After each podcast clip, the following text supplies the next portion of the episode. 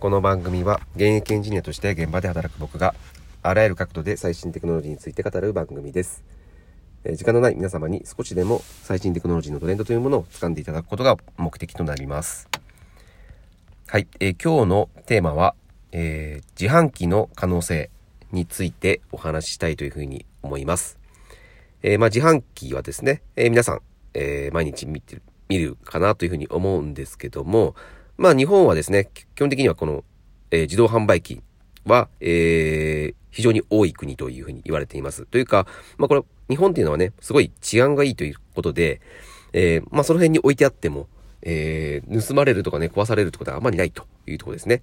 これが、まあ海外だと、えーそうとはいかないと。もう海外は本当に治安が悪いのがもう、まあ日本が良すぎるというのがあると思うんですけども、まあ自販機みたいにですね、えーまあお金が入った機械があればですね、もうその、そのまま持ってかれるとか、えーまあ壊されて、えーな、中のお金を持ってかれるとか、まあそういったことが、えー当たり前のように横行されてしまうので、まあ海外じゃあまり、えー成立しないのが自販機になります。えーで、ただその自販機なんですけども、えー日本でもですね、実は、えーここ、えー10年ぐらいでですね、だいぶ、えー台数というのが減っています。えー、大体ですね、2007年くらいから比べると、えー100台、100万台以上、うん、100万台以上減っています。で、特にですね、えータバコの自販機が減っていますね。まあこれはですね、えーまあ2008年ぐらいですね、導入された、まあ成人識別 IC カード、まあタスポっていうふうに言われてますけども、まあこちらがないと買えなくなってしまったっていうのが大きいですね。まあね、あのー便利にすぐ買える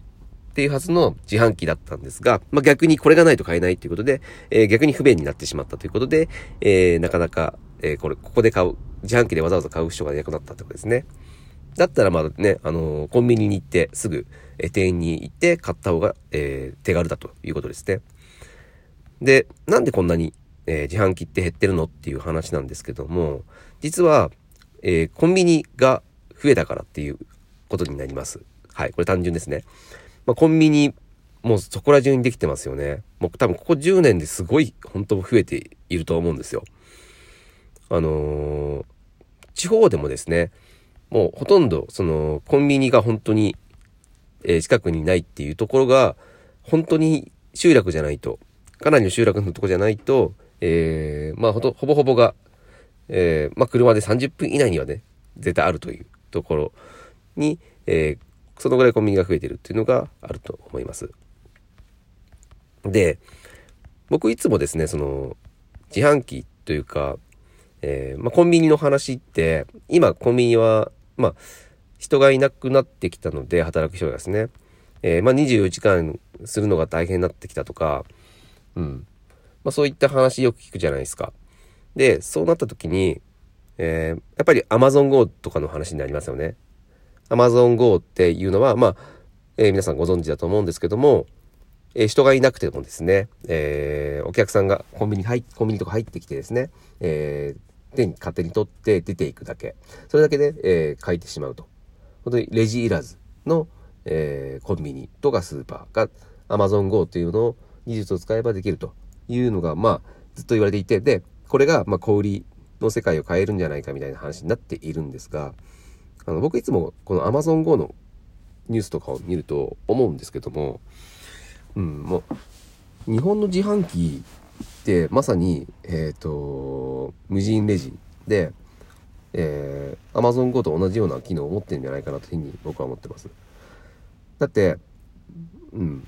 自販機いないじゃないですか、人って。で、えーまあ今だとね、あの、まだ小銭がないと、現金がないと買えないっていうところも多いんですけども、まあ都内とかだったら大体、スイカとかで、まああとは、スイカ以外にもね、あの、クイックペイとかでも買えちゃったりするし、あの、スマホだけで買えるじゃないですか。で、あれを、実際、すべての、えー自販機で、スマホだけで買えるようになれば、で、今だと、まあ、実は8割ぐらい、全体の8割ぐらいは、えジュースなんですよね。あの、普通にコーヒーとかジュースのいつもの自販機なんですけども、まあコンビニで売ってるようなね、うんまあ、食べ物もそうですし、え、生活必需品もそうですし、うんまあ、全部自販機にしてしまえばいいのかなっていうふうに思ってます。でそうすれば普通にね人もいらないですよね。であとは、えーとまあ、当然ねあの補充をしなければいけないのでその補充をするっていうことはちょっとコストはかかりますけどもまあこれねあのコンビニの補充と同じなので、はいまあ、その補充するだけで、えーまあ、いくらでも台数は置けるじゃないですか。でそこら中に作ってしまえばまああのミニコンビニみたいな感じで、うん、コンビニ型自動販売機みたいな感じで置いとけばもうこれって Amazon Go の世界なんだなんじゃないかなというふうに僕は思います。まあ、これを、えっ、ー、と、もしね、ハイセキュリティでできてしまったら、うん、セキュリティすごい高いものの、えー、自販機として製品を成立させれば、これ Amazon Go を広げるより、えー、そのコンビニ型自動販売機というのを、えー、世界に、えー、広げていった方が、えー、早いんじゃないかなというふうに僕は思ってます。なので、まあ、これね、今、日本って自販機かなり、えー、世界の中ではね、当然、た、えーと、たくさんあるということで、えー、自販機のそのノウハウというか技術はもう一番ある国だと思うんですよね。なので、えー、これコンビニ型自販機っていうのを作ってしまえば、うん、ああの世界に売れる世界中に普及できるようなプロダクトになるんじゃないかなっていうふうに思ってます。まあ、あとはねその補充するっていうところ、うん、ここがもしね、えー、自動運転の、えー、運送する補充用のトラックとかができれば、まあ、当然補充するためのね食料とか詰めるのは人だと思うんですけどもそれを運んで補充するっていうところは、えー、完全自動っていうのは、えー、まあ夢の話ではないというふうに思います。まあ可能かなというふうに思います。なので、まあいつかですねそのものを、えー、作って作る作るところは、うん、まあ、作るところも自動化できるのかな、うん、作るっていうところ。でそれを、えー、補充用のトラックに乗せる。まあこの辺もね、えー、半自動化できると思います。でそこからはですね、え、自動運転で、え各コンビニ型自販機に、え自動運転で行って補充して自動的に補充してっていうことができればかなり精進化できるんじゃないかなというふうに思ってます。うん、まあ少子高齢化をえー、まあ、先進国ではもうものすごく、えー、早い段階で迎える日本なんですけども、まあ、こういった、えー、技術の進歩で